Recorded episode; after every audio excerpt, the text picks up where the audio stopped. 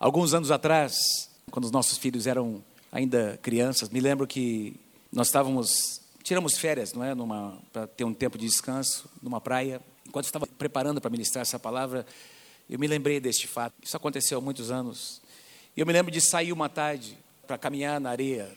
Comecei a ter um tempo de comunhão com o Senhor, sozinho, louvando, cantando. E eu comecei a admirar, é? comecei a olhar para aquela imensidão daquele oceano, daquele mar. Quem já foi à praia sabe o que eu estou dizendo, não é? É uma coisa impressionante quando você começa a contemplar a imensidão das águas, aquelas ondas e aquela sequência de ondas que vem e toda aquela energia, aquela força que a gente está vendo ali sem saber de onde vem, sem entender bem de onde vem. Nós sabemos de onde vem, não é? Mas como aquilo acontece? Eu me lembro de começar a contemplar aquelas águas, aquele mar, aqueles milhões de grãos de areia, as montanhas que estavam ali ao, ao redor, o firmamento. E me lembro de ter essa sensação de pequenez, de limitação, de fragilidade, de começar a contemplar a grandeza do Senhor, o Criador de todas as coisas, aquele que permite que eu e você tenhamos, respiramos, possamos respirar este ar, possamos ter vida, ministrar, conversar, interagir, aquele que nos permite trabalhar, ganhar o nosso sustento e como nós somos dependentes do nosso Criador, da graça que vem do Senhor. E eu me lembro que isso foi algo muito forte que marcou a minha vida e me lembro desse como se fosse hoje. E é, é sobre isso que eu quero falar com vocês nessa noite. Como nós dependemos da graça do Senhor. E quando nós entendemos o que a graça de Deus significa, nós passamos a desfrutar de alguns benefícios que a graça de Deus traz ou derrama sobre nós. A palavra graça, ela, o significado da palavra graça é, é bem, é isso aí que está, não é bem simples. É a bondade, é o favor, que vem de Deus e nos toca, sem que nós percebamos. Nos toca todos os dias. É um benefício, ou uma dádiva, ou uma bênção, recebida sem nenhum merecimento. Sem nenhum merecimento. A Bíblia diz que o sol nasce para maus e bons. Todos os dias o sol nasce, o sol que aquece a terra, o ar que nós respiramos, a chuva que rega a terra. Quantos de vocês são gratos? Porque essa semana choveu muito em Londrina. Que coisa linda, não é? Nós precisávamos tanto de chuva. E as águas vieram para regar a terra. De onde vêm as águas? Quem ordena? Quem determina? A graça de Deus. O Senhor Deus tem o controle de todas as coisas. Essa graça, essa graça, essa, isso que nós recebemos sem merecimento, vem da parte do Senhor. O termo graça na Bíblia, ele envolve diversos outros temas. Para a gente entender o tema, nós não vamos é, ter condições ou ter tempo para explicar tudo isso, falar sobre isso, não é? Mas a gente tem que entender, estudar um pouco sobre o amor de Deus, o perdão de Deus, a bondade, a misericórdia. E a palavra salvação também tem tudo a ver com a graça. Vou mostrar para vocês nessa noite. Então é, é um tema muito amplo, mas o salmista declara mais de uma vez nos salmos, eu escolhi aqui dois salmos, onde ele diz: A ti, Senhor, pertence a graça. Vem de ti, Senhor, a graça. Salmo 66, versículo 20: Bendito seja Deus que não rejeita, que não me rejeita a oração, nem aparta de mim a sua graça. Queridos, quero dizer para você, quero te lembrar nessa noite que a graça de Deus nunca vai te abandonar. Pessoas podem te abandonar, você pode se sentir sozinho muitas vezes, mas a presença de Deus e a graça de Deus jamais vai desistir de você. Amém? Vocês me ouviram? Quem está comigo, diga amém. Então, deixa eu ver se vocês entenderam mesmo. Queridos, a, a graça de Deus nunca vai te abandonar. Toca na pessoa que está ao seu lado e diga: Olha, Deus nunca vai se esquecer de você, Deus nunca vai te abandonar. Eu quero nessa noite falar sobre três benefícios que podem chegar até nós, que nós podemos acessar por meio da graça de Deus. Três benefícios que a graça de Deus libera sobre as nossas vidas. O primeiro, e talvez o mais importante deles, a salvação. O benefício da salvação. Veja o que o apóstolo Paulo declara sobre a graça de Deus para a salvação daqueles que creem. Efésios capítulo 2, versos 7 e 8, está no Novo Testamento. Paulo diz assim: para mostrar nos séculos vindouros a suprema riqueza da sua graça, demonstrada em sua bondade para conosco em Cristo Jesus. Pois pela graça sois salvos, mediante a fé. E isso não vem de vós, é dom de Deus.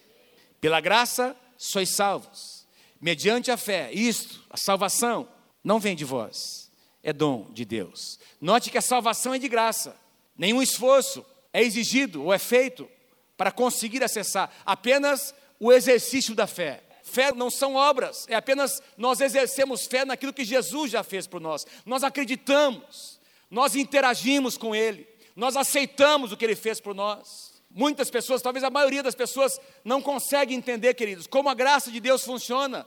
Por exemplo, se nós saímos daqui hoje e nós começamos a conversar com as pessoas na rua, aqui nas ruas de Londrina, perguntando para elas: olha, se você se acredita que quando você morrer você vai para o céu, você acredita que quando você deixar de viver essa vida aqui, você vai estar numa dimensão melhor do que essa, no céu, na presença de Deus? E a maioria das pessoas, porque nós já fizemos isso. Esse é um exercício de evangelismo. Quando você pergunta, faz uma pergunta como essa, a maioria das pessoas vai dizer: Eu, eu acredito, com certeza. Mas por que você acredita quando a gente pergunta? Elas, elas respondem: Não, porque eu sou uma pessoa muito boa. Eu, olha, avaliando assim, pensando nas pessoas que estão ao meu redor, nas pessoas que me cercam, em, em tanta violência que a gente vê na televisão, eu, comparado com essas pessoas, eu, eu sou até muito bom. Eu, assim, eu me esforço para praticar os dez mandamentos. Eu relacionei algumas perguntas que normalmente as pessoas fazem, não é? Eu vou na igreja todos os domingos. Eu confesso, me confesso. Eu não bebo muito. Eu não sou uma pessoa assim violenta. Eu não falo mal de ninguém, só às vezes. Eu procuro sempre fazer o bem são as respostas que as pessoas dão para as pessoas ao meu redor. Aliás, eu faço obras, muitas obras de caridade. Eu adotei lá uma casa de recuperação, uma, um lugar onde tem lá os velhinhos. Eu vou lá, eu vou no hospital. Eu, eu sempre, eu dedico, eu, eu sou voluntário para servir, para fazer isso, para fazer aquilo. Eu reparto os meus bens com os mais pobres. E considerando assim o que elas querem dizer, a média das pessoas, eu estou acima da média. Aí eu acho que eu sou uma pessoa até muito boa. Eu citei algumas coisas aqui, talvez você teria algumas outras para colocar nessa relação. Eu acho que essas coisas são muito louváveis e até necessárias. É muito bom abençoar, repartir o que Deus tem nos dado. Eu não é, gente? Nós precisamos fazer isso. As obras são necessárias. Aliás, Jesus disse lá em Mateus capítulo 5 que nós devemos ser a luz para este mundo que está em trevas que nós devemos salgar, trazer sabor, que as nossas obras devem aparecer, as pessoas devem olhar para as nossas obras e glorificar o nosso Pai que está nos céus. As nossas obras precisam fazer diferença, a nossa cidade pode ser diferente por causa das nossas obras, mas não são as nossas obras que garantem um lugar melhor. Não são as nossas obras, queridos, que vão nos tornar pessoas mais aceitáveis ou mais amadas por Deus ou não. Deus sempre amou e sempre vai amar você. Quer você seja um bom filho ou um filho muito ruim, muito rebelde, Deus vai continuar te amando do mesmo jeito.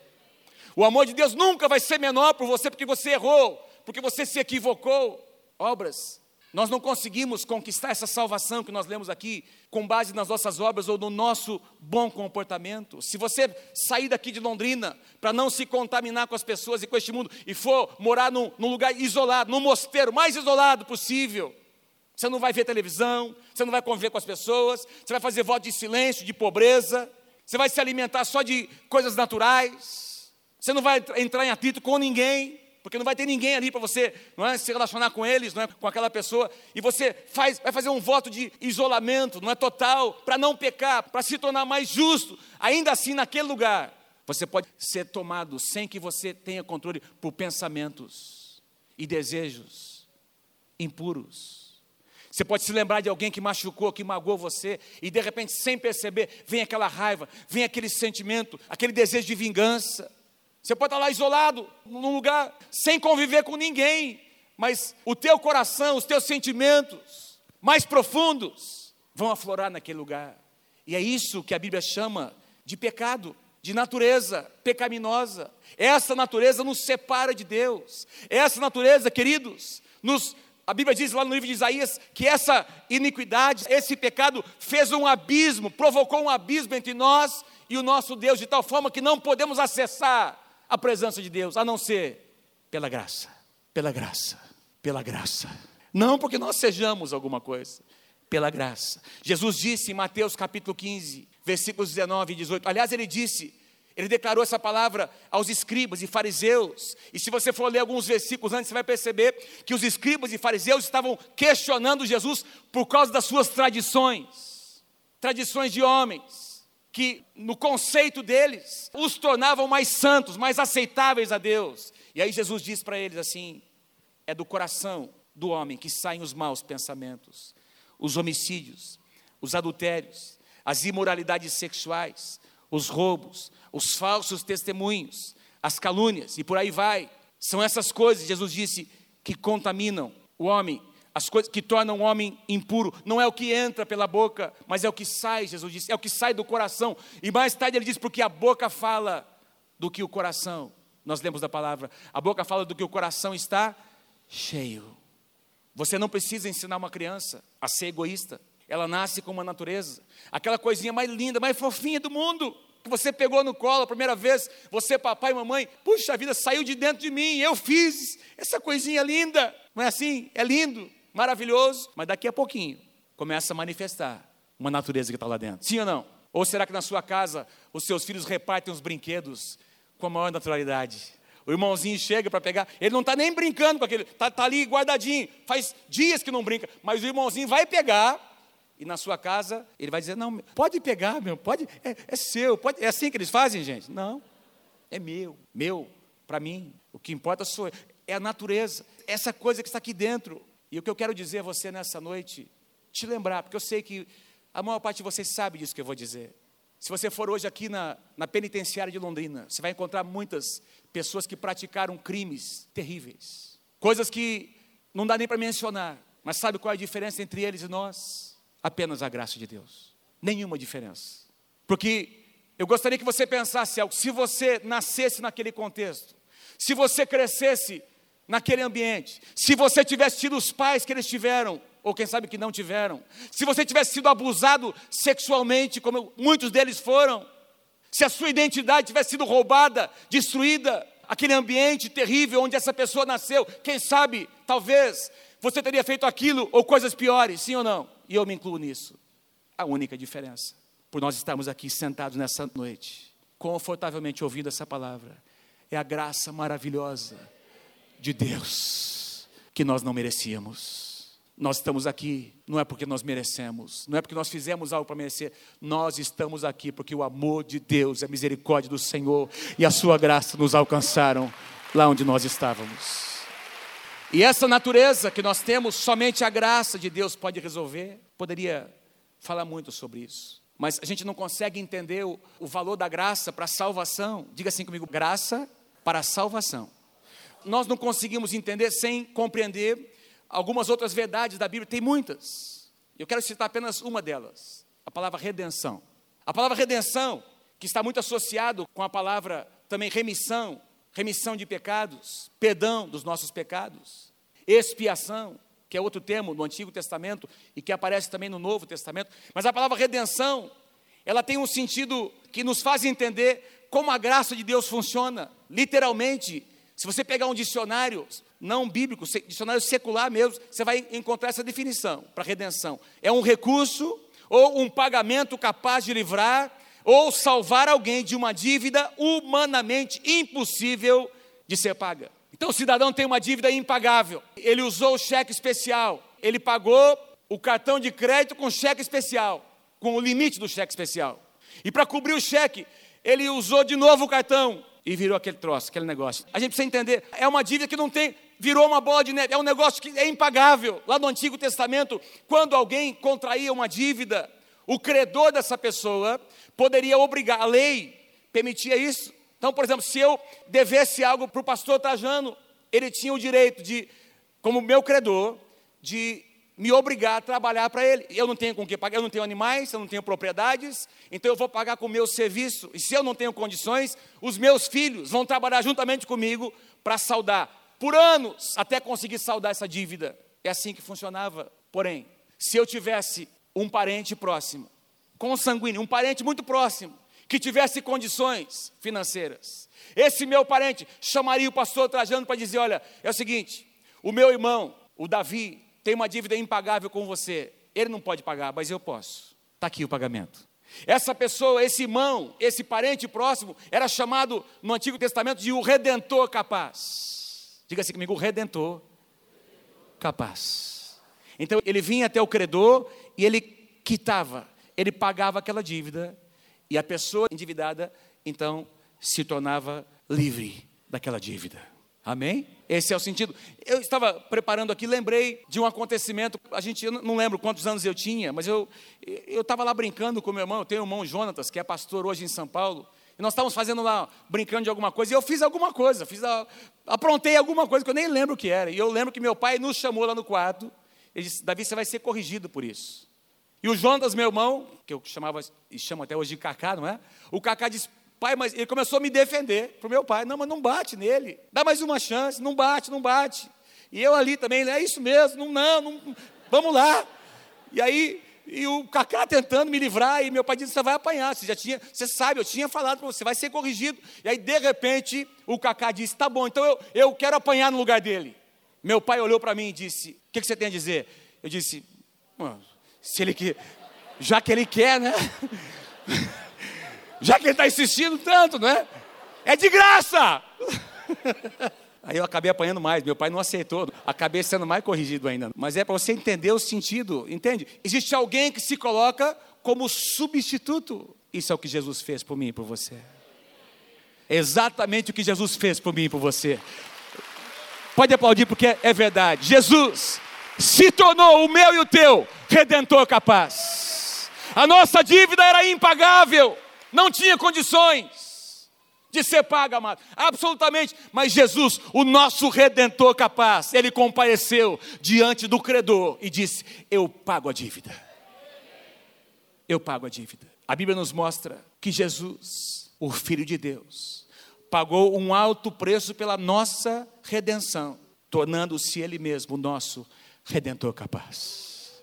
Você pode declarar comigo essa frase? Vamos lá, vou contar até três. Você vai dizer bem forte, tem a ver com a tua vida. Eu sei que muitos de vocês já sabem, não é novidade para você, mas é bom nós lembrarmos, amém, queridos? Nossa alma, que nós estamos aqui pela graça de Deus, porque um dia alguém pagou um preço para que eu e você estivéssemos aqui. Vamos dizer, vamos lá, um, dois, três. A Bíblia nos mostra que Jesus, o Filho de Deus, pagou um alto preço pela nossa redenção, tornando-se Ele mesmo o nosso redentor capaz. Qual foi o preço que Jesus pagou? Diz lá em 1 Coríntios 6, 20. Ah, vocês foram comprados ou redimidos, tem uma outra tradução que diz, por um alto preço. 1 Pedro capítulo 1, versículos 18 e 19, pois vocês sabem que não foi por meio de coisas perecíveis, como prata e ouro, ou seja, Jesus não pagou a dívida com bens naturais, com animais, com dinheiro, com ouro, com prata, não foi mediante coisas perecíveis, como ouro e prata, que vocês foram redimidos ou comprados da sua maneira vazia de viver, que lhes foi transmitida por seus pais, por seus avós, por seus bisavós, por seus antepassados, mas pelo precioso sangue de Cristo, como de um cordeiro sem mancha e sem defeito, o cordeiro de Deus que tira o pecado do mundo, Jesus Cristo. O preço pago por Jesus para a nossa redenção foi o seu próprio sangue, sua própria vida.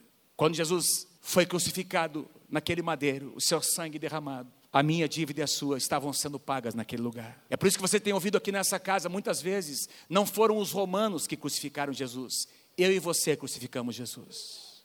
Eu e você, eu e você crucificamos Jesus. Ele morreu por minha causa e por sua causa. Em João capítulo 3, que linda essa passagem, versículos 16 e 17.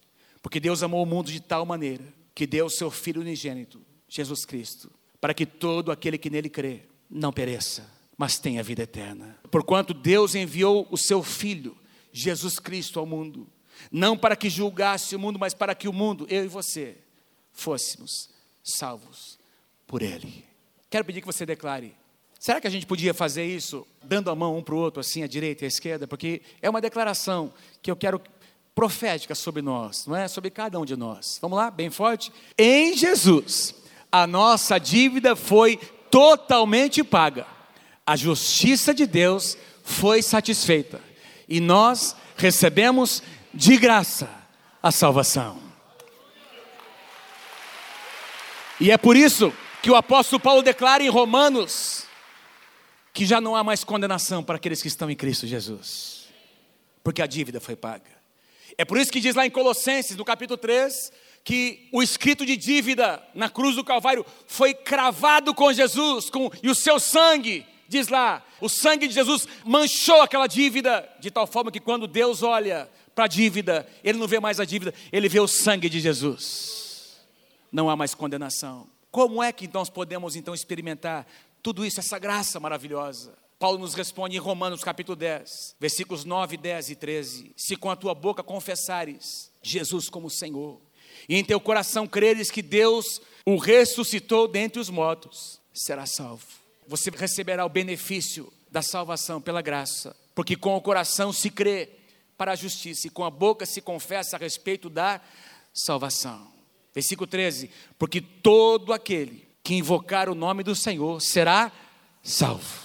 Todo aquele que invocar o nome do Senhor será salvo. Mais uma vez, todo aquele que invocar o nome do Senhor será salvo.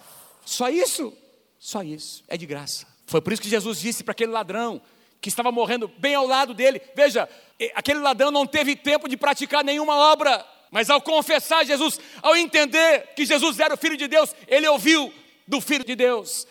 Hoje mesmo, hoje mesmo, você estará comigo no paraíso. Ele não teve tempo, queridos, de praticar absolutamente nada e a salvação entrou no coração dele. Como? Pela graça de Deus. Pela graça de Deus.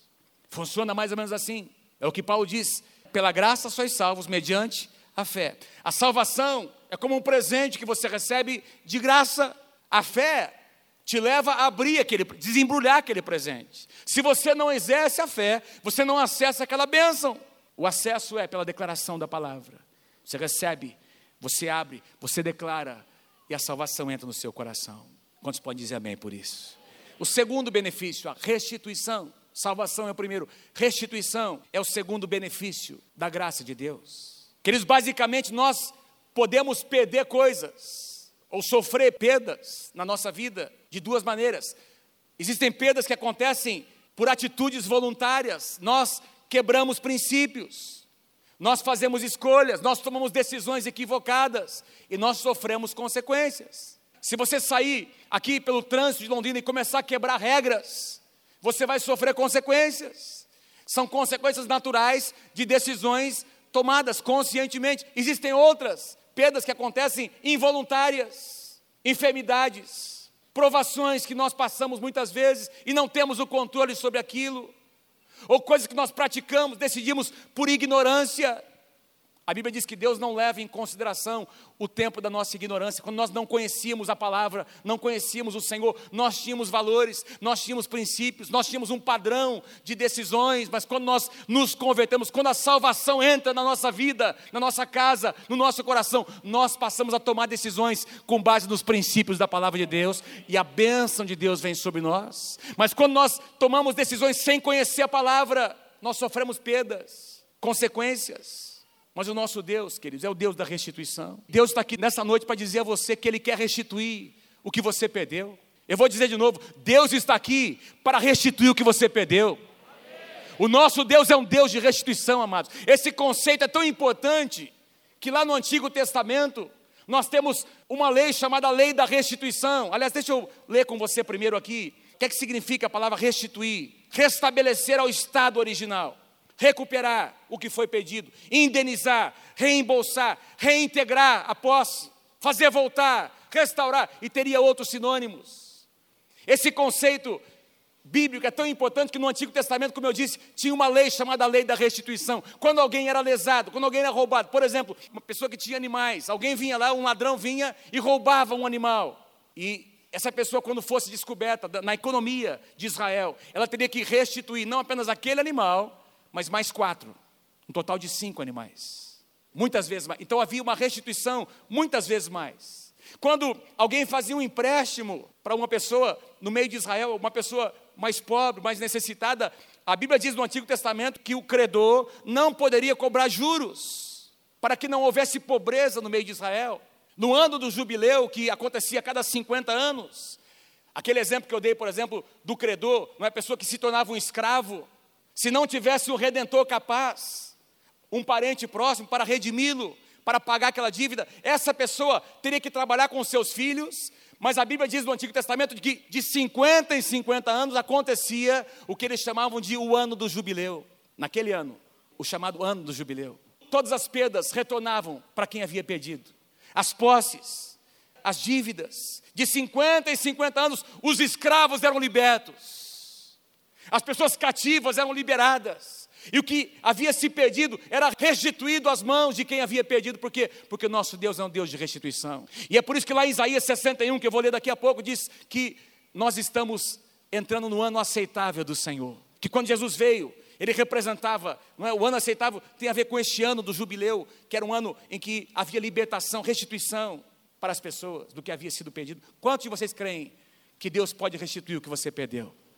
A Bíblia diz em Colossenses 3 que Deus nos tirou do império das trevas e nos transportou para o reino do Filho do seu amor. Amém, queridos? Então você estava preso num império que subjugava, que roubava a tua paz, o teu descanso, destruía a tua casa, você tinha muitas perdas, mas quando você acessa pela fé a salvação, os benefícios da graça chegam até a tua vida e você começa a experimentar a restituição de Deus na tua vida.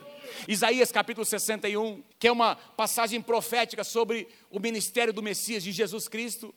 Quando Jesus foi iniciar o seu ministério, ele leu, ele abriu as Escrituras e leu estes versículos diante das pessoas, ali na, na sinagoga. O Espírito do Senhor, Jesus disse, está sobre mim, porque o Senhor me ungiu para pregar boas novas aos quebrantados a curar os quebrantados de coração, a proclamar libertação aos cativos e a pôr em liberdade os que estão algemados e a pôr sobre aqueles que em Sião estão de luto, perderam pessoas amadas, queridas, uma coroa em vez de cinzas, óleo de alegria em vez de pranto, veste de louvor em vez de espírito angustiado. Versículo 7, em lugar, promessa de Deus, da vossa vergonha, tereis dupla honra.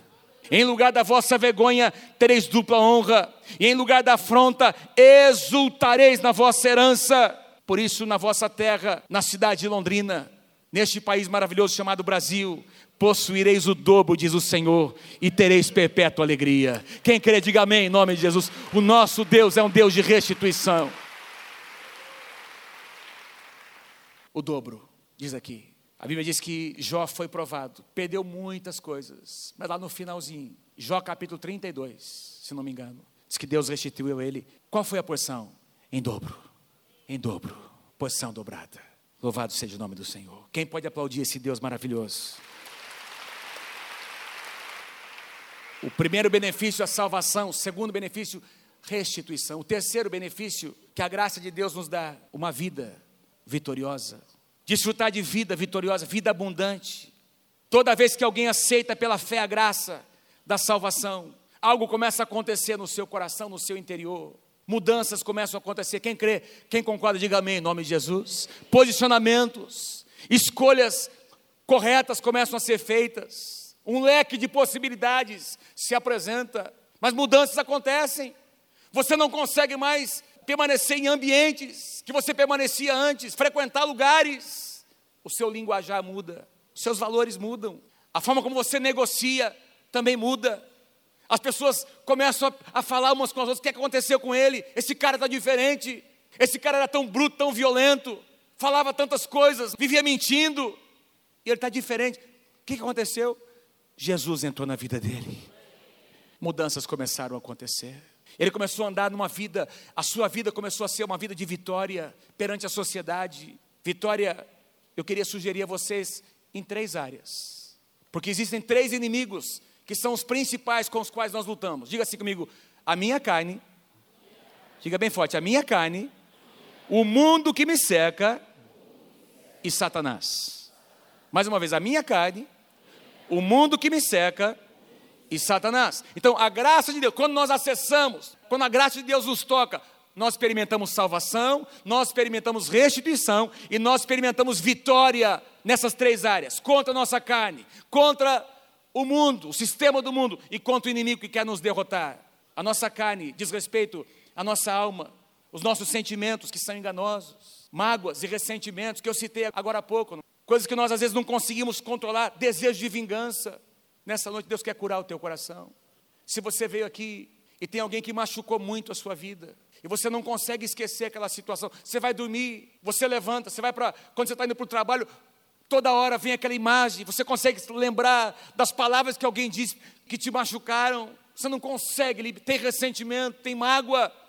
O nosso Deus é um Deus que quer te dar, que quer nos dar vitória, que quer nos ensinar a trabalhar com os nossos sentimentos, liberar perdão, egoísmo, o orgulho da nossa alma, maus pensamentos. Podia citar aqui, queridos, muita coisa, cobiça, idolatria, mentira. Tem gente que mente.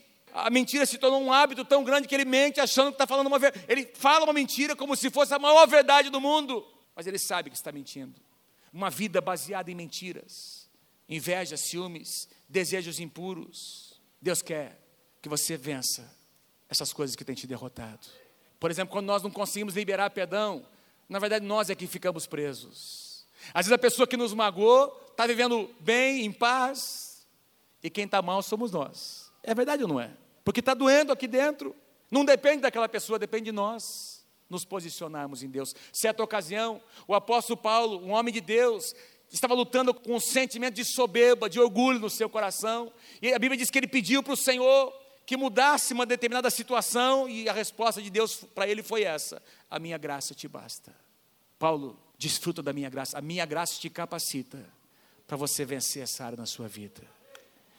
Quero pedir que nós possamos dizer uns aos outros: a graça de Deus te capacita, meu irmão, nessa noite, para você vencer alma, sentimentos, coisas que você não conseguia controlar. Quem está comigo, diga amém em nome de Jesus também nos capacita para vencer o mundo, vitórias sobre o mundo, esse sistema de coisas, esse sistema que quer incutir sobre nós valores que não são os valores de Deus, da palavra. Hoje nós vivemos numa época em que não, a família não é mais valorizada, o casamento não tem mais valor, o papel do pai, da mãe, da mulher, do homem, existe uma distorção total, o sistema financeiro, que quer levar as pessoas a, a viver endividados.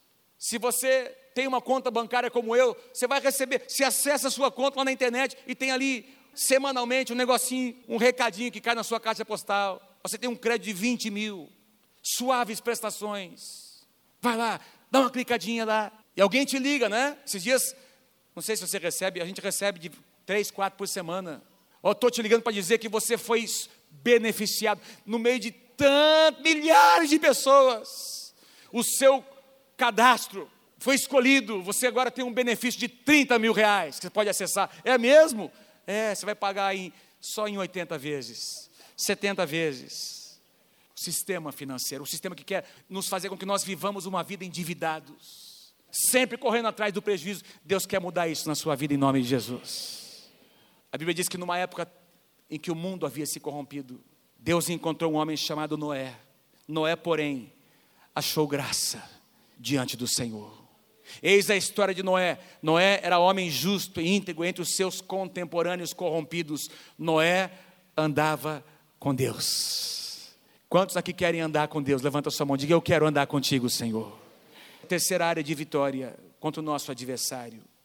A nossa Bíblia diz, lá em 1 Pedro capítulo 5, que o diabo, o nosso adversário, ele, ele está aí ao nosso redor, como um leão que ruge, está aí e diz lá que nós devemos ser sóbrios e vigiar, porque ele está procurando, rugindo, a quem possa devorar. Tem muitos sinônimos para o nosso adversário, para Satanás na Bíblia. Ele é chamado de o nosso adversário, o Deus desse século, enganador, acusador, destruidor, tentador, maligno, mentiroso, aquele que ama ciladas, aquele que causa sofrimento, aquele que destrói a semente da palavra. Tem muitas declarações sobre Satanás, mas tem aqui em João capítulo 10, versículo 10, um versículo que quem sabe resume. Pastor Eduardo citou aqui no começo deste culto, em João capítulo 10, versículo 10, Jesus disse: O ladrão vem para roubar, matar e destruir. Mas Jesus disse: Eu vim, porém, para que tenhais vida e a tenham em abundância. Roubar, matar e destruir. Roubar a nossa paz, as casas de paz, os semeadores de paz. Quantos semeadores nós temos aqui? Esses homens e mulheres de Deus foram lá para as casas para levar o quê? Paz, onde o ladrão havia roubado a paz. O nosso Deus é um Deus que restitui a nossa paz. Ele vem para roubar a nossa paz, as nossas conquistas, o nosso descanso. Ele vem para matar os nossos sonhos, para matar os nossos projetos, para matar as nossas iniciativas. Ele vem para destruir o nosso casamento, as nossas finanças, a nossa casa, a nossa identidade. Mas a boa notícia é que o Senhor Jesus, Ele veio, Ele está aqui nessa noite, está aqui presente, e Ele está dizendo para você e para mim que Ele veio para te dar, para nos dar vida e vida em abundância. Esse é o nosso Deus. Pela graça, pela graça. Fala para a pessoa ao seu lado, de graça, meu irmão, é de graça.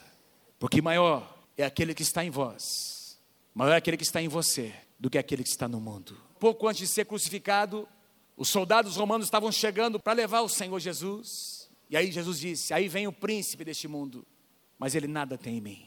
Aí vem o meu adversário. Aí vem aquele que pensa que está tendo alguma vantagem, mas ele não tem nada em mim. Que nós possamos dizer a mesma coisa, amados. A graça de Deus nos permite viver em vitória contra o nosso adversário.